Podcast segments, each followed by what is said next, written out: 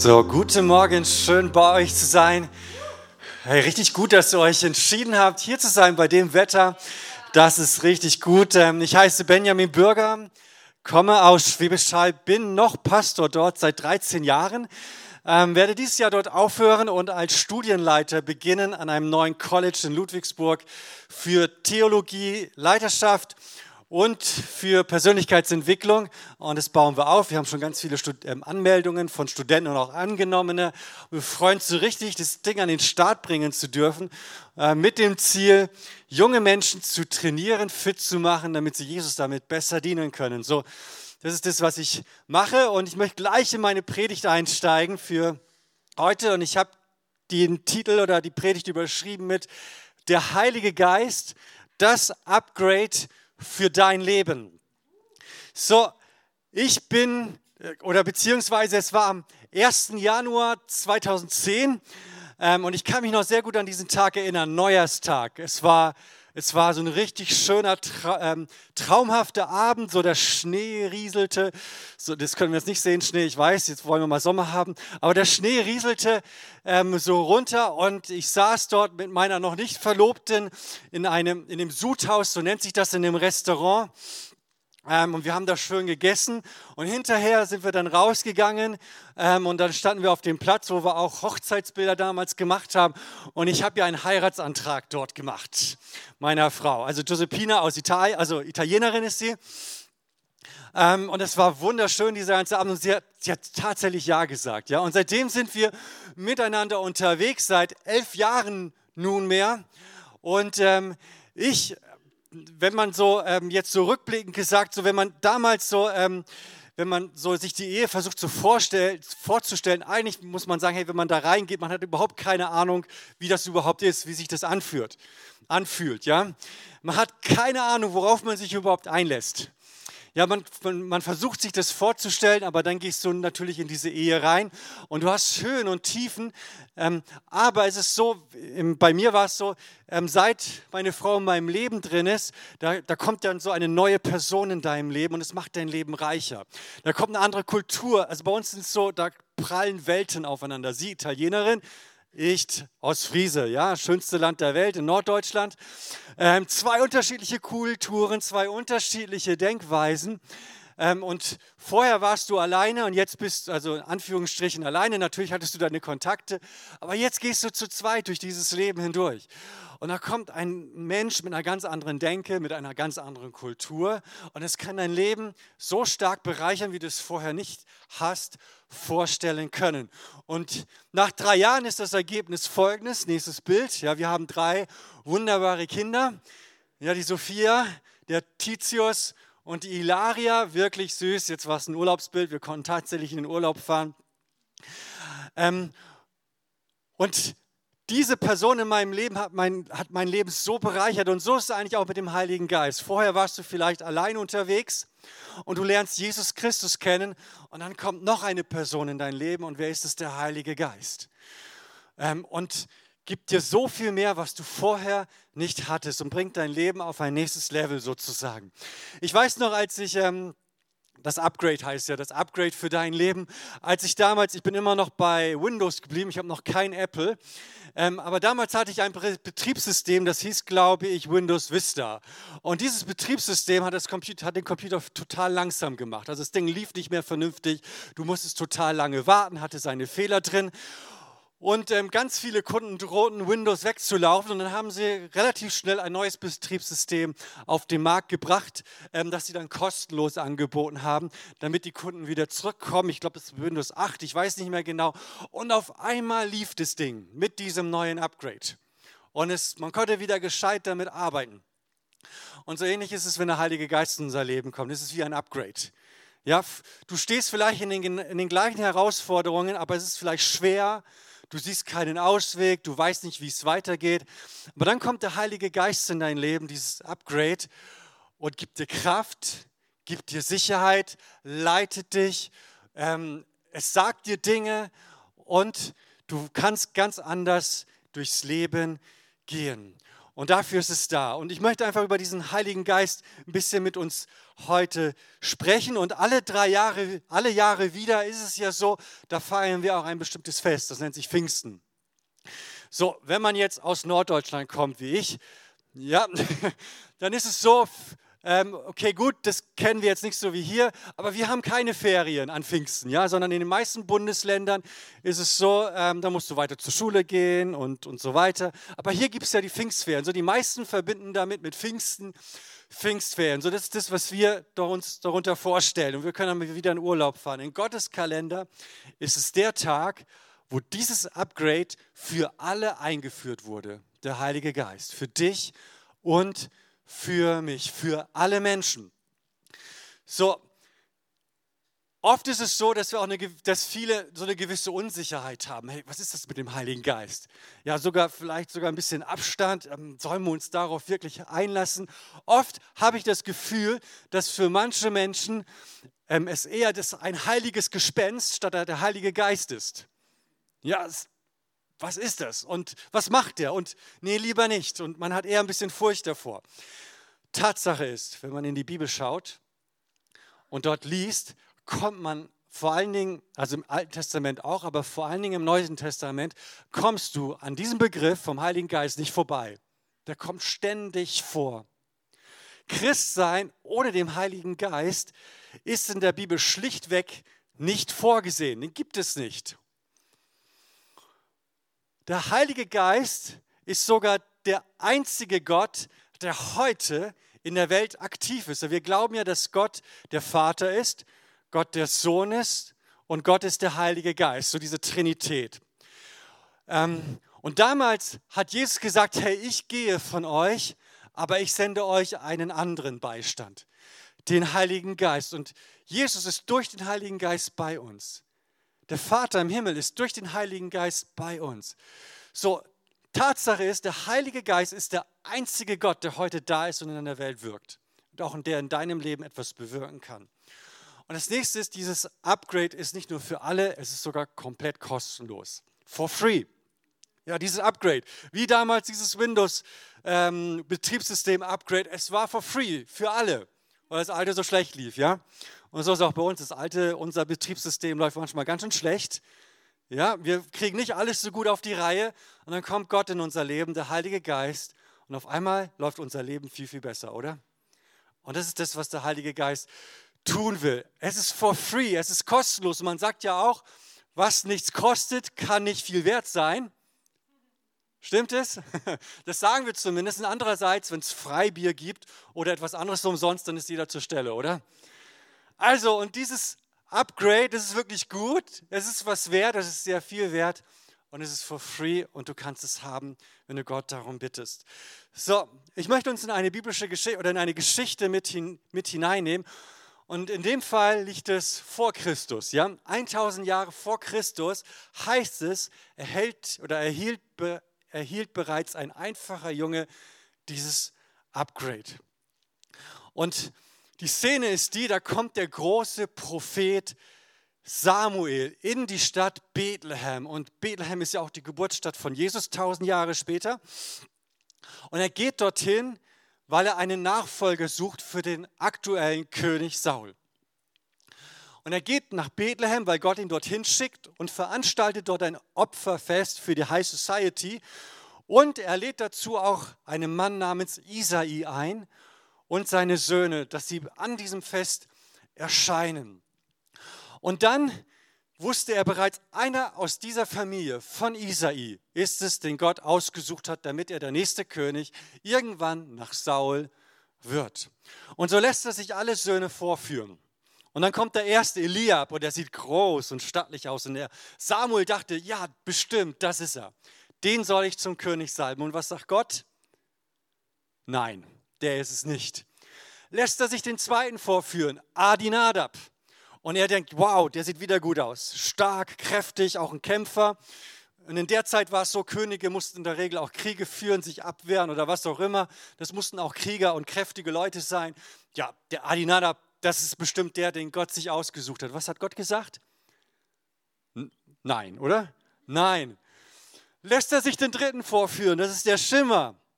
Und wieder denkt der Prophet Saul, das muss er bestimmt sein. Er erfüllt wieder den Kriterien, die man für einen König ansetzen sollte, nach dem äußeren Blick.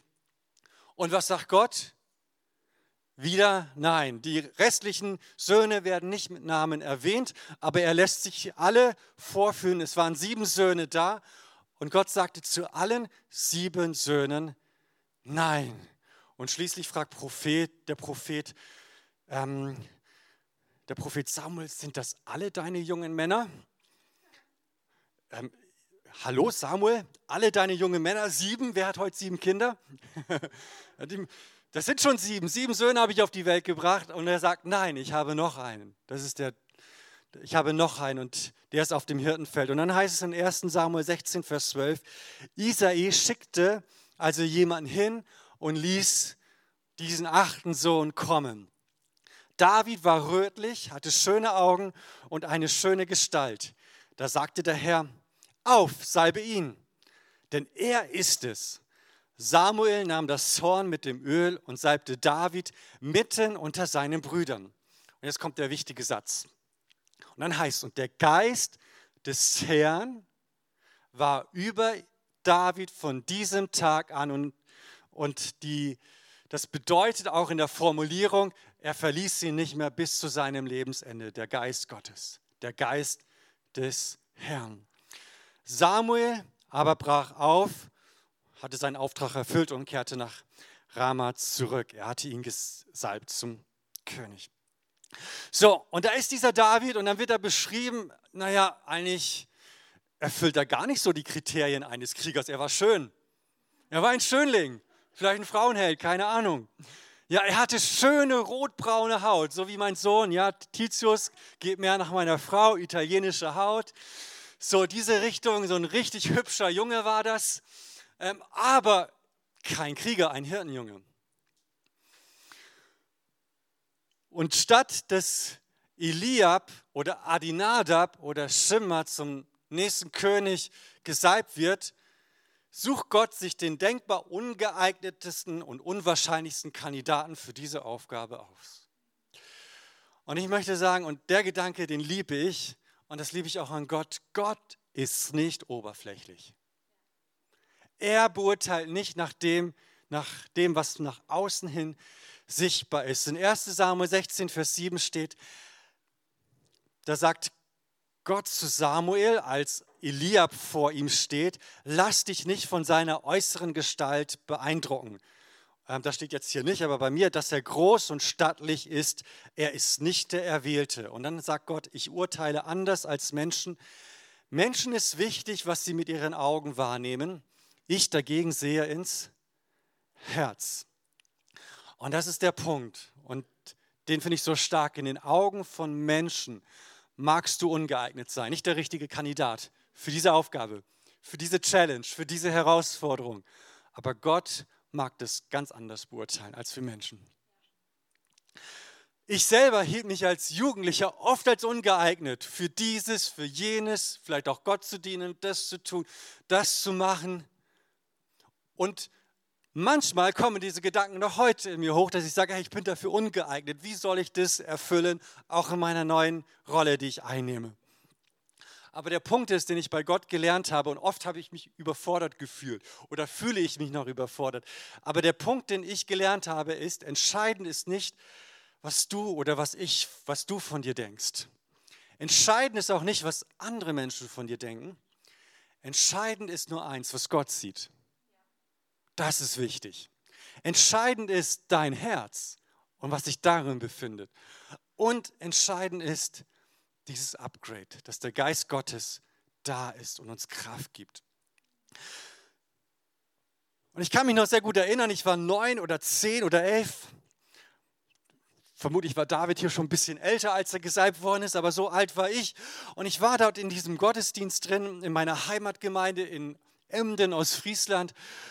Und ich habe keine Ahnung mehr, über was der Prediger damals gesprochen hat. Ich weiß auch noch nicht mal, wer das war. Ich weiß nur, das war irgendein Gast.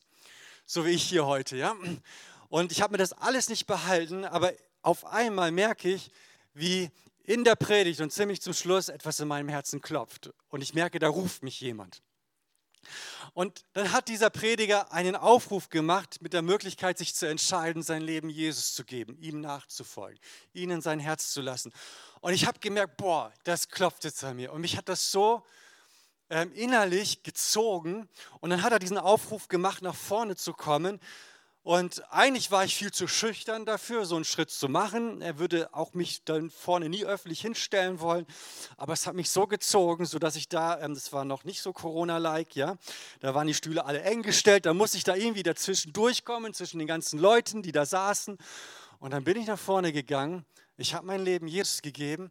Und dann folgenden Effekt erlebt, dass ich in den nächsten zwei Wochen irgendwie ähm, da war es so, als ob ich die Welt mit komplett anderen Augen sehe. Ich habe einen komplett anderen Blick auf die Erde gehabt. Alles sah schöner aus.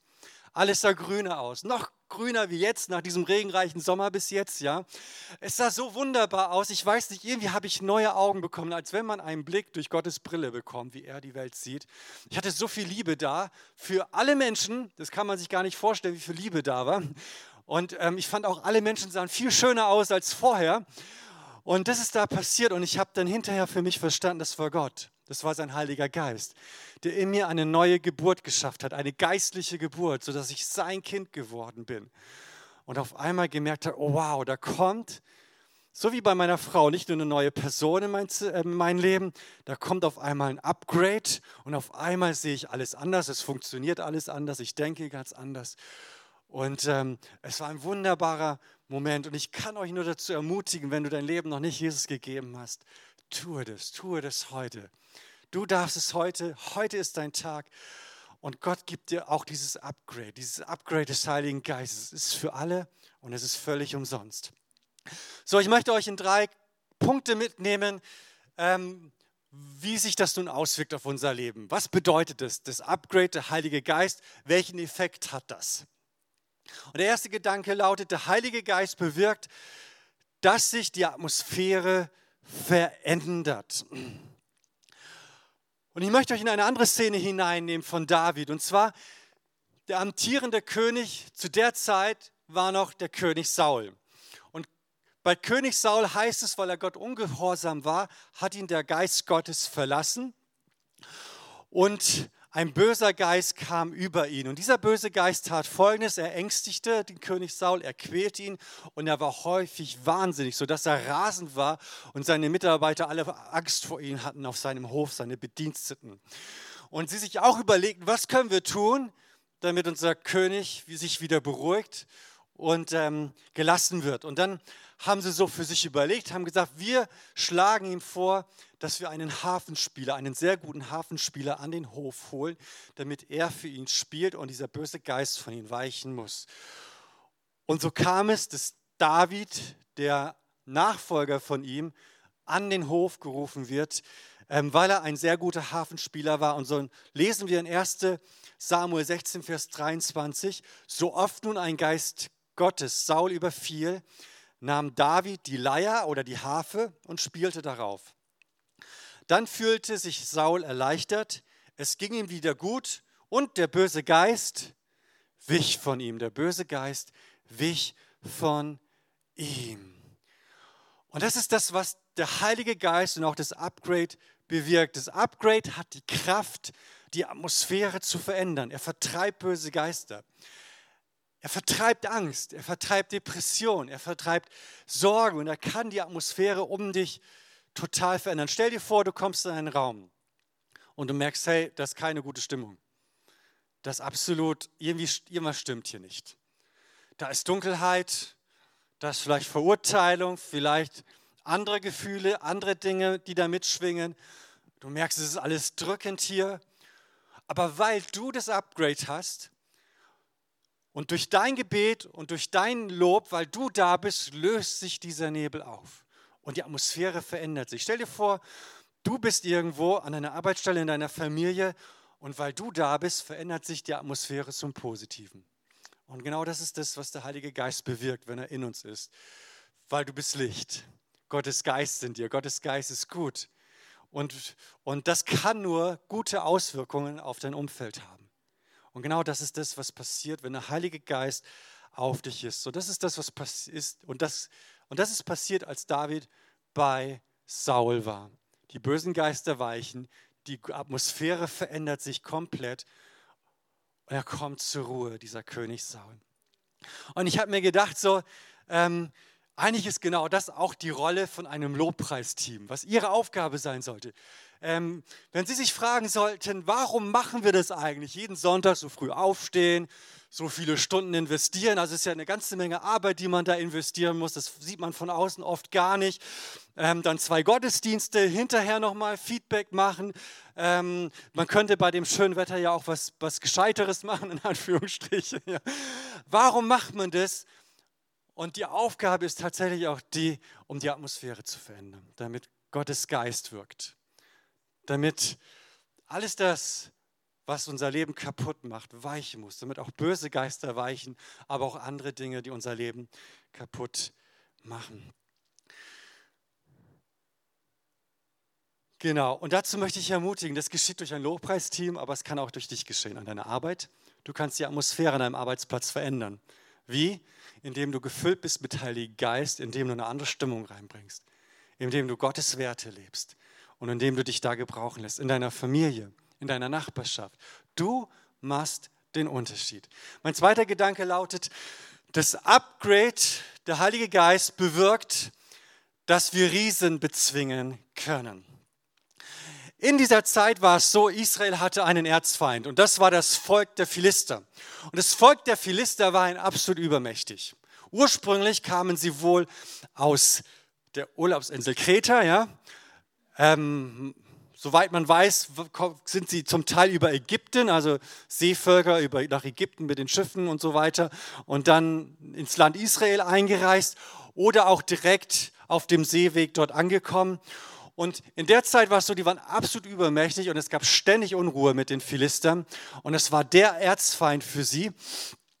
Und dann war es wieder mal so, das Volk der Philister hatte die Israeliten herausgefordert zum Kampf und sie standen sich in einem Tal gegenüber, das nannte sich das Eichental. Und das hatte so eine lange flache Talsohle Ebene und an den Seiten waren Abhänge.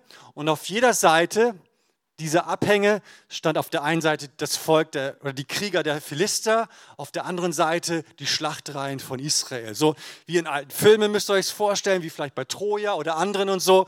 Da waren wirklich ähm, zwei, ähm, da waren wirklich zwei Schlachtreihen gegenüber, Kriegsgeschrei und ähm, da geht es dann heiß her sozusagen. Und als sie dort standen, war es jedes Mal so, dass ein Mann heraustrat von den Philistern und das war der Goliath. Und der Goliath forderte einen vom Volk Israel heraus, stellvertretend für das Volk Israel gegen ihn zu kämpfen. Und derjenige, der verlieren würde, ähm, würde sich dem anderen als Sklaven unterwerfen. So, das war der Deal. Das war die Herausforderung, die Challenge.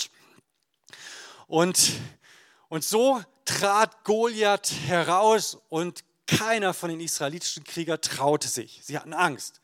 Ja, sie machten sich förmlich in die Hose und es ging 40 Tage lang so. Jeden Morgen und jeden Abend, die Schlachtreihen standen sich gegenüber, hatten dort auch ihre Quartiere aufgeschlagen. Und jedes Mal kam Goliath, spielte seinen Text ab, verhöhnte den Gott Israels, spottete, forderte jemanden heraus, gegen ihn zu kämpfen. Und der Verlierer, naja, haben wir schon gehört. Und Goliath, so heißt es in der Bibel, ähm, war über drei Meter groß. Das kann man gar nicht glauben. Ja? Aber die Bibel sagt, er war über drei Meter groß. Und dann trug er eine ziemlich beeindruckende äh, Rüstung. Ja? Der Schuppenpanzer, den er anhatte, war aus Bronze und umgerechnet wog der 57,5 Kilogramm. Wer kann so viel heben? Ja, 57,5 Kilogramm war der schwer.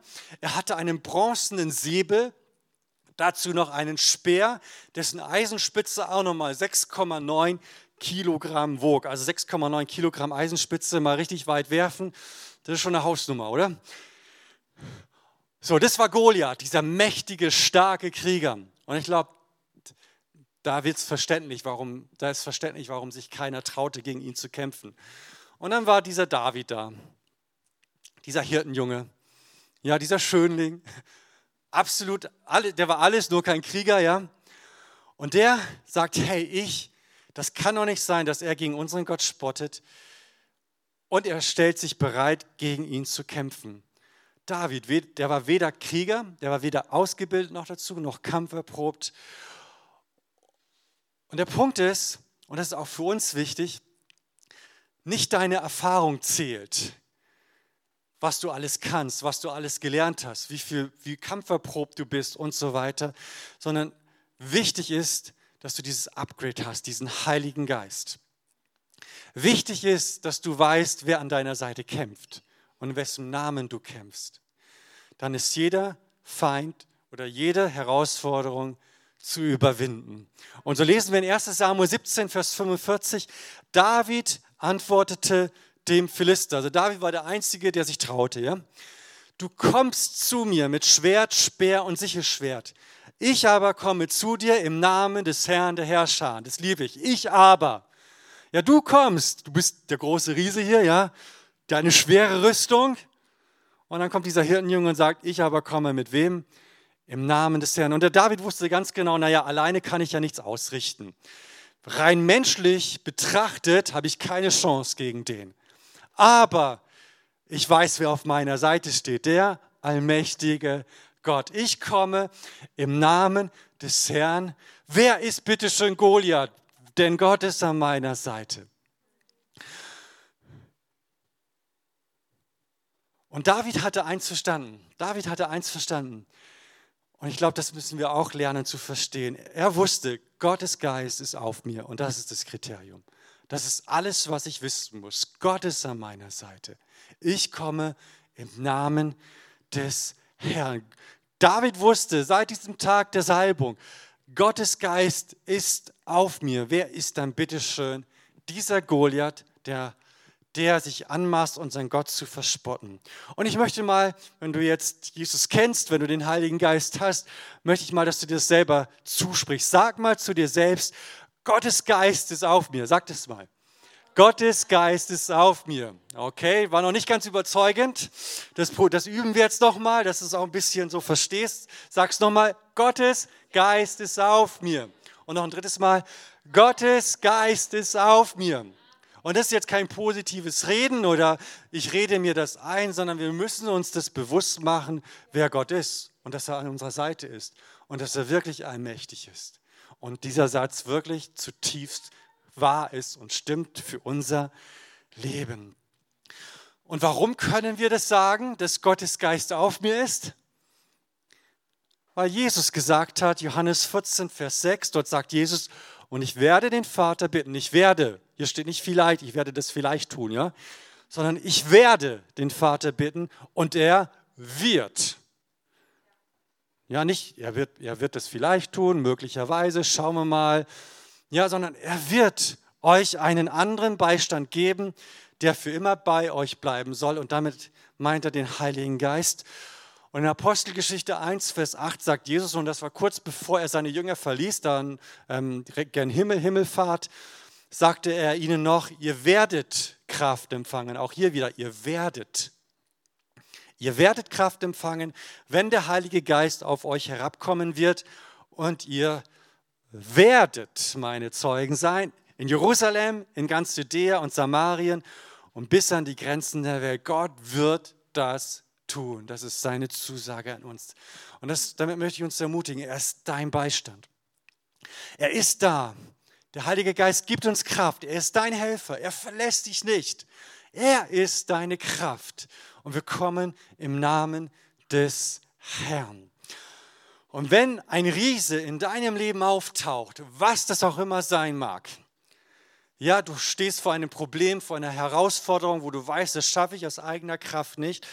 Wenn ein Riese in deinem Leben auftaucht, der dir übermächtig zu sein scheint, dann sage wie David, ich aber komme mit im Namen des Herrn. Das musst du dir merken. Dann sage, ich aber komme im Namen des Herrn. Und drittens, das Upgrade, bewirkt, dass du geformt wirst. Und die Sache ist, David war nicht zufällig auf diesem Schlachtfeld. Und ähm, es war auch nicht so, dass er jetzt einfach nur, weil er sich bereit erklärt hat, auch gegen Goliath kämpfen durfte. So einfach war das nicht. Aber Gott hatte ihn genau für diesen Tag vorbereitet und geformt. Und wo tat Gott das? Und was keiner mitbekam, Gott formte David fernab, wo ihn keiner gesehen hat. Er war nicht auf den Schlachtreihen, er war nicht im Training dabei mit den anderen Kriegern, sondern er war weiterhin ganz oft auf dem Hirtenfeld. Dort arbeitete Gott an ihm, an seinen Fähigkeiten, an seinen Charakter, an seiner Einstellung. Was lernte David dort? Er lernte, was hatte er dort? Schafe, oder? Schafe zu hüten, sich um sie zu kümmern. Er lernte, Verantwortung zu übernehmen. Ganz wichtiger Punkt. Er lernte in, diesem, in dieser verhältnismäßig kleinen Aufgabe, in kleinem treu zu sein und seine Sache zu machen. Und dann heißt es in der Bibel, wenn gefährliche Tiere oder andere Dinge kamen, so setzte er sein Leben ein und beschützte diese Herde. Er hatte, und in dieser Gegend lebten Bären und Löwen und er verteidigte seine Schafe unter Einsatz seines Lebens vor diesen gefährlichen Tieren. Und er lernte noch eins, er lernte mit der Schleuder umzugehen. Und darin war er wohl ziemlich, ziemlich gut. So, das war das, was er gemacht hat. So, und vielleicht geht es dir auch so, ähm, dass du vielleicht äh, dass du vielleicht von anderen manchmal überhaupt nicht wahrgenommen wirst wie David, dass du völlig unterschätzt wirst. David hatte keiner auf dem Zettel, keiner hat ihn gesehen. Er war auf dem Hirtenfeld. Er wurde von allen unterschätzt. Und der Punkt ist, David war nicht eingeplant für diese Front. Er war auf dem Hirtenfeld, die Schafe zu üben, wo ihn keiner sah. Und er kam eigentlich auf, er kam eigentlich auf das Kriegsfeld nur aus dem einen Grund, weil jetzt dauerte das schon 30, 40 Tage und das, äh, die ganze Sache. Und der Vater schickte ihn zu seinen drei ältesten Brüdern Eliab, die kennen wir schon, Adinadab und Shimna, um ihnen Verpflegung zu bringen, Nachschub zu bringen, ein gerösteter Sack von Körnern war dabei, zehn Brote und dann hat er noch zehn Käse eingepackt für den Hauptmann. Und keiner dachte nur im entferntesten daran, dass dieser Hirtenjunge als Krieger für die Schlacht in Frage kommt, schon gar nicht für diesen Zweikampf mit Goliath. Das war nämlich nochmal eine andere Hausnummer. Und vielleicht ist das auch manchmal so deine Situation. Vielleicht geht es dir ähnlich, du wirst gar nicht wahrgenommen. Keiner sieht dich. Du wirst vielleicht auch völlig unterschätzt. Vielleicht auch als nicht geeignet empfunden. David hat man als nicht geeignet empfunden für diesen Krieg. Und die Frage ist, war das jetzt Zufall oder war das Gottes Timing, dass David hier war? Ja, das müssen wir uns mal reinziehen. 40 Tage ging das schon so. Jeden Tag, morgens und abends trat Goliath aus den Schlachtreihen heraus, sagte seinen Text, verspottete den Gott Israels und forderte jemanden heraus, gegen ihn zu kämpfen. So, das war's. Und am 40. Tag kommt David auf dieses Kriegsfeld, gerade zu dem Zeitpunkt, wo sich die Schlachtreihen wieder gegenüberstehen. Er geht zu seinen Brüdern, Essen abliefern und dann, als er in der vordersten Reihe war, genau zu diesem Zeitpunkt tritt Goliath raus. Also genau zum richtigen Zeitpunkt tritt Goliath heraus und er ist an der richtigen Stelle. Und ich glaube, das war genau Gottes Timing für sein Leben. Die ganze Zeit war auf dem Hirtenfeld, total unbemerkt, aber er war treu. Er hat Verantwortung übernommen. Er ist mit Gott gewachsen. Er, er hat seinen Gott auch geliebt. Ja, also er ist ihm nachgefolgt. Er hat sich auch nie darüber beschwert, dass er nicht selber bei dieser wichtigen Sache dabei war, sondern war einfach treu dort, wo Gott ihn eingesetzt hat. Und dann zum richtigen Zeitpunkt stand er genau da, wofür Gott ihn vorbereitet hat. William Temple, ehemaliger Erzbischof von Canterbury, sagte einmal, wenn ich bete, geschehen merkwürdige Zufälle. Wenn ich aufhöre zu beten, hören zufällig auch die Zufälle auf. Ja, das sagte er. Und ich glaube, es war kein Zufall, dass David hier war, weil er hatte an Gott geglaubt. Er war treu. Und meine Frau, ähm, da ging es eh nicht so, als sie zum Glauben kam. Also als ich Pastor wurde in Schwäbisch Hall, war meine Frau noch gar nicht da. Ein paar Monate später kam sie und habe ich so gemacht. Ich habe sie zu Jesus geführt, ich habe sie getauft und geheiratet. So, das war meine Strategie, eine Frau zu finden. Ja. So lief es bei uns ab. Aber dann sagte sie mir irgendwann mal was ganz Interessantes und das ist bei mir hängen geblieben. Ähm, sie sagte, dass, dass es ähm, jetzt, seitdem sie zum Glauben kommt, passieren auf einmal ganz viele Zufälle. Dinge, die vorher nie passiert sind. Seitdem sie an Jesus glaubt, seitdem sie betet, seitdem sie Gott vertraut, seitdem sie treu sind, sind ganz viele Gebetserhörungen, ganz viele Dinge passiert, die sie vorher nicht hatte. Und das sind Dinge, und das ist bei Gott so. Andere Menschen mögen das als Zufälle abtun. Aber ich glaube, dass ganz viele dieser Zufälle, die passieren, von Gott eingeleitet sind. Und genau das ist der Punkt auch hier. Es war kein Zufall, dass David genau zum richtigen Zeitpunkt hier war. Gott hatte ihn dafür vorgesehen. Und so legte König Saul, weil er musste das ja entscheiden, wen er dorthin schickt. Keiner hat sich getraut, nur David. Der musste erstmal Saul überzeugen, indem er sagte, ich habe es mit Bären und mit Löwen aufgenommen. Und dann glaubte Saul ihn und sagte, ja, Gott ist mit dir. Und dann schickte er Saul in diesen Zweikampf und er zog Saul und Saul zog David noch seine Rüstung an, seine eigene Rüstung. Und da muss man wissen, zu dieser Zeit, in jener Zeit war es so, dass aus dem Volk Israel nur zwei Personen überhaupt eine Rüstung hatten. Das war der König und das war der Sohn, sein Sohn Jonathan. Alle anderen hatten keine Rüstung an. Warum? Weil die Philister hatten dafür gesorgt, dass es im Israel keinen Schmied mehr gab, damit sie sich Waffen anfertigen konnten, damit sie sich Rüstungen anfertigen konnten. Wenn die Israeliten zum Beispiel Werkzeug für die Landwirtschaft oder irgendetwas brauchten, eine Axt oder irgendwas anderes, dann mussten sie zu den Philistern gehen und das dort für teures Geld kaufen. So, das war die Strategie der Philister, das Volk Israel schwach zu halten.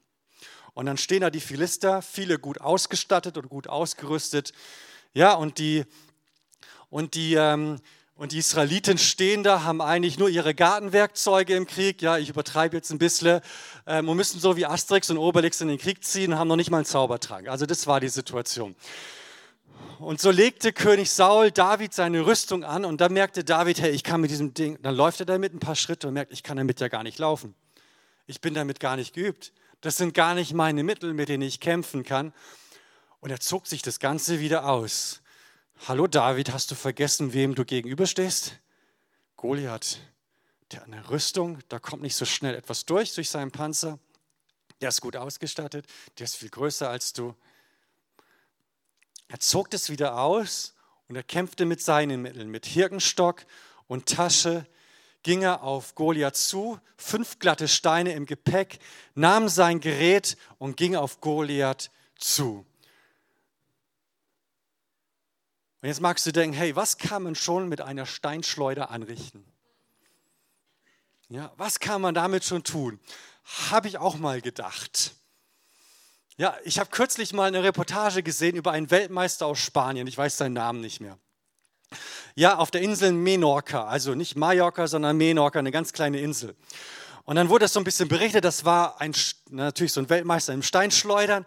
Und dann wurde berichtet, wie er so seine Steine auswählt. Und er hat immer darauf geachtet, dass die die gleiche Form und die gleiche Größe und das gleiche Gewicht haben.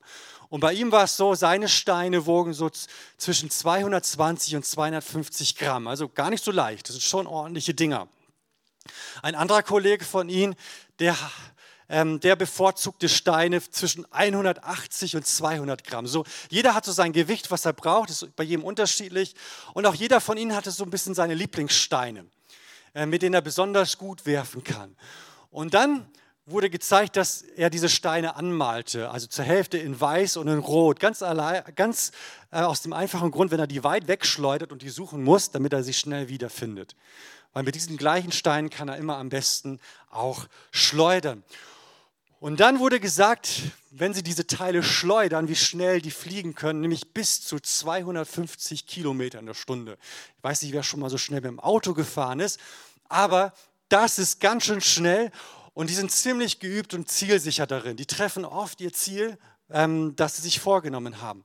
Und dann haben sie so, so ein Training gezeigt oder so, so, so, ein Beispiel gezeigt und haben sie auf Wassermelonen gezielt, also so Kopfgröße Wassermelonen und draufgeschleudert. Und wenn sie die getroffen haben, dann zersprengten diese Wassermelonen und zerschmetterten diese Wassermelonen. Und damit ihr mal seht, wie treffsicher die Besten der Besten ähm, im Steinschleudern sind, hier ist ein Beispiel aus Mallorca von einem Steinschleuderer.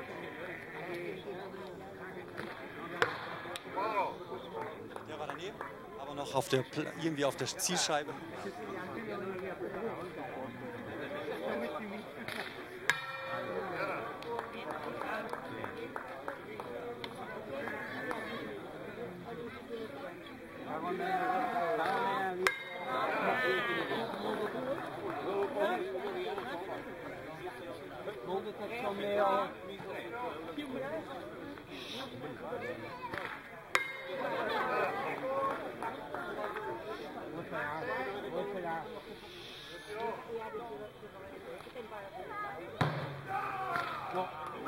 Gut, der letzte war daneben. Drei hat er ins Schwarze getroffen.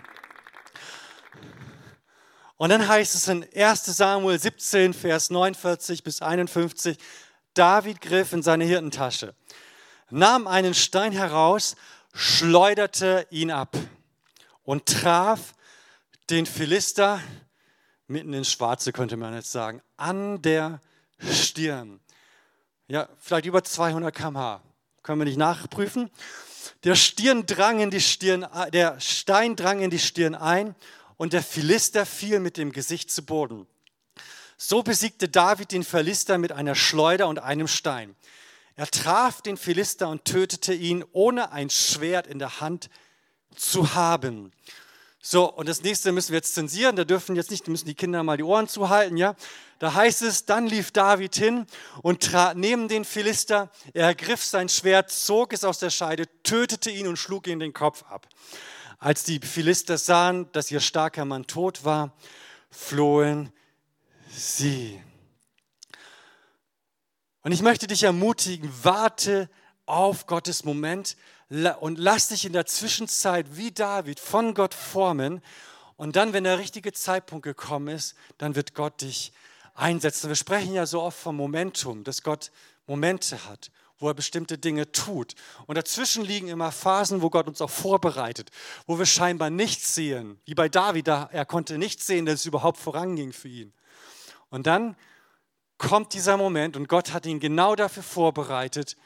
Und er steht Goliath gegenüber und er bezwingt ihn, er besiegt ihn. Deshalb möchte ich dich ermutigen, wenn du in solchen Zeiten stehst, wo gerade nichts passiert, lass dich formen von Gott. Lass dich formen vom Heiligen Geist. Lass dich vorbereiten. Sei ihm treu und tue das, wo Gott dich gerade hineingestellt hat. Erfolg bei Gott sieht manchmal anders aus als bei uns Menschen. Funktioniert anders. Seine Wege und Strategien sind manchmal auch ganz andere. Wenn wir uns so Dinge vorstellen und wie das so funktionieren soll, wie das so laufen soll, dann merken wir, Gott will das manchmal ganz anders tun. Er arbeitet mit ganz anderen Mitteln, mit ganz anderen Strategien. Das Lobpreisteam darf, die Band darf nach vorne kommen. Und ich möchte uns fragen, wer von uns hat heute Geschmack bekommen auf das Upgrade, auf den Heiligen Geist? Möchte jemand den Heiligen Geist in seinem Leben haben? Super, das freut mich richtig. Möchtest du den Heiligen Geist erleben? Ihn einladen, damit rechnen, mit ihm unterwegs sein. Es ist so, als wenn, wie, wie, ich, wie ich anfangs beschrieben habe, ich war anfangs alleine, war nicht unglücklich, hatte ein tolles Leben, ja, aber dann kommt eine neue Person in dein Leben und lernst diese Person lieben und die bringt so viel mehr in dein Leben hinein. Die bereichert dein Leben so unglaublich viel und du hast dir das vorher gar nicht so vorstellen können. Und so ist es auch mit dem Heiligen Geist. Oder bei Windows Vista, ja, das, das läuft einfach nicht, dieses Betriebssystem. Und so ist es auch manchmal so mit bei uns, ja, ohne Gott, manchmal laufen die Dinge einfach nicht, oder? Wenn wir es versuchen aus eigener Kraft zu tun, irgendwie scheitert das zu oft, oder?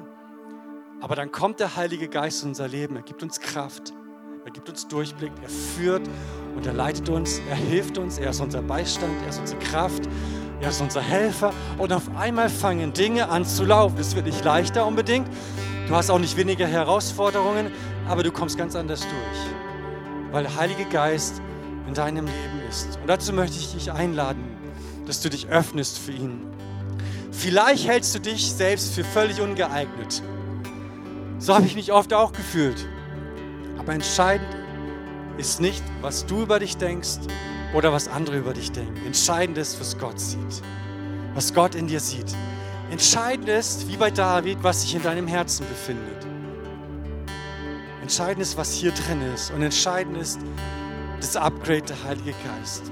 Und vielleicht noch zuletzt diesen Gedanken. Ich habe festgestellt, dass Gottes Sicht und Menschensicht auseinanderliegen können wie Tag und Nacht. Ja, Samuel sagt, Samuel hält Eliab, Adinadab und Schimmer geeignet als nächsten König. So, das ist das, was die sind groß, die sind stattlich, das sind Kämpfer, die sind trainiert, die sind erprobt dafür. Aber Gott sagt nein. Ich halte David für geeignet. Eine komplett andere Sicht. Und so ist es bei Gott. Gottes Sicht und unsere Sicht, meine Sicht, ja, können auseinanderliegen wie Tag und Nacht. Und ich mag dieses Beispiel aus der Bibel von Jeremia. Jeremia, ein Prophet aus dem Alten Testament. Und aus menschlicher Sicht hatte er überhaupt keinen Erfolg gehabt. Egal, was er prophezeite, im Namen des Herrn, was Gott ihm aufgetragen worden ist, die Menschen hörten nie auf ihn. Sie verfolgten ihn. Sie verfolgten ihn aufgrund der Worte, die er gesagt hat. Sie verspotteten ihn und er hat nie aus menschlicher Sicht Erfolg gesehen. Doch aus Gottes Sicht war er einer der größten Propheten, die je gelebt haben. Neben Jesaja aus dem Alten Testament, neben Hesekiel. Ja, Erfolg kann bedeuten, Goliath zu besiegen, einen Riesen zu bezwingen. Erfolg kann bedeuten, ähm, die Philister zu besiegen. Aber manchmal sieht Erfolg auch ganz anders aus. Ja? Menschlich gesehen sieht man gar nichts. Und dennoch war Jeremia erfolgreich. Warum? Weil er Gott gehorsam war. Manchmal bedeutet Erfolg nur, Gott gehorsam zu sein, auch wenn man nichts sieht. Und dazu möchte ich dich ermutigen, das zu tun. So, vielleicht läuft bei, bei David, wenn man die ganze Geschichte liest, da lief längst nicht alles glatt bei ihm. Überhaupt nicht. Es waren sehr schwierige Momente in seinem Leben. Auch als sein eigener Sohn ihn verfolgte und ihn und seinen Vater töten wollte. Waren ganz, ganz schwierige Momente in seinem Leben. Und auch bei uns läuft nicht immer alles rosig. Im Gegenteil, auch bei mir läuft nicht alles rosig. Überhaupt nicht, im Gegenteil. Ähm, genau.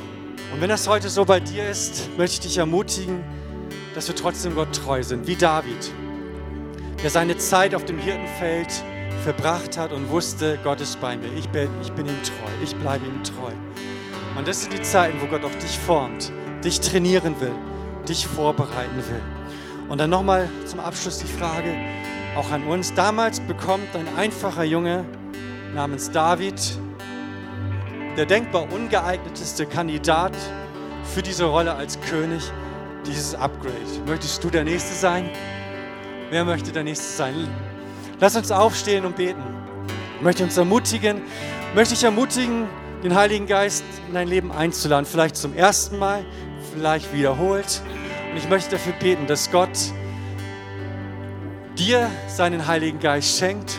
Ich möchte auch dafür beten, dass sein Heiliger Geist die Atmosphäre verändert. Das ist genau das, was Gott tut. Er verändert die Atmosphäre hier, in deiner Familie, an deinem Arbeitsplatz, durch dich. Durch dich will er das tun und durch seinen Heiligen Geist. Und Jesus, ich danke dir, dass du jetzt hier bist. Ich danke dir, Herr, dass wir dir vertrauen dürfen. Und ich danke dir, Jesus, dass du damals für uns gestorben bist, auferstanden bist, dass du den Tod besiegt hast. Und ich danke dir so sehr dafür, dass du uns nicht als Weisen zurückgelassen hast, als du zum Vater gegangen bist an Himmelfahrt, sondern dass du uns deinen Heiligen Geist geschenkt hast. Durch deinen Heiligen Geist bist du heute hier. Durch deinen Heiligen Geist werden böse Geister vertrieben. Durch deinen Heiligen Geist verschwindet Angst, verschwindet Sorge, verschwindet Depression, versch verschwinden negative Stimmungen aus unserem Leben. Und du machst alles neu. Du hast die Kraft, unsere Familien zu verändern, Ehen zu retten, Beziehungen zu retten. Du hast die Kraft, dass in unser dass in unseren Arbeitsstellen ein neuer Wind weht, ein, ein, ein gutes Klima hineinkommt. Durch uns. Herr, du hast die Kraft, dass hier viel mehr passiert, auch in dieser Kirche, in dieser Gemeinde. Und ich möchte dich bitten, dass du uns deinen Heiligen Geist schenkst. Ich möchte dich bitten, Herr. Und wenn du den Heiligen Geist empfangen möchtest, dann bitte doch Jesus jetzt darum. Dann sag zu Gott oder zum, zu Jesus, bitte gib mir neu deinen Heiligen Geist. Und die Bibel sagt, er wird es dir geben. Er wird es dir schenken. Dann bitte ihn jetzt darum. Und ich bitte dich, Jesus, Schenke du uns neu deinen Heiligen Geist. Gib uns deine Kraft, Herr. Halleluja, Jesus, ich danke dir, dass du jetzt hier bist.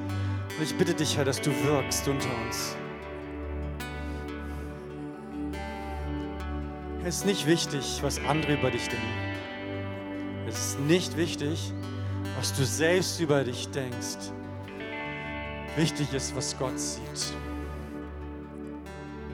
Und Gott sieht dein Herz.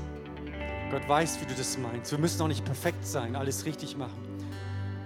Gott möchte wissen, ob wir es ehrlich meinen, ob wir aufrichtig sehen. Wir alle fallen, wir alle tappen mal daneben. Darum geht es nicht. Es geht darum, Jesus zu lieben, ihm nachzufolgen, ihm treu zu sein. Es geht darum, auch wenn mich keiner dabei sieht, in dem, wo ich jetzt hineingestellt bin von Gott, auch meine Aufgabe zu erfüllen, ihm treu zu sein. So danke ich dir, Herr. Ich danke dir, dass dein Geist jetzt hier ist, dass du uns deinen Heiligen Geist schenkst.